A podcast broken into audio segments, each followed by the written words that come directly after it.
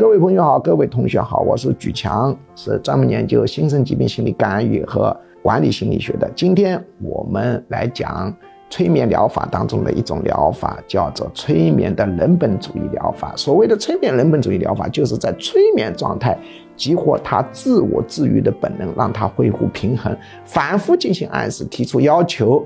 然后让它来自动平衡，这就是属于人本主义疗法。当然，具体的操作方法很复杂，不适合于短课讲啊。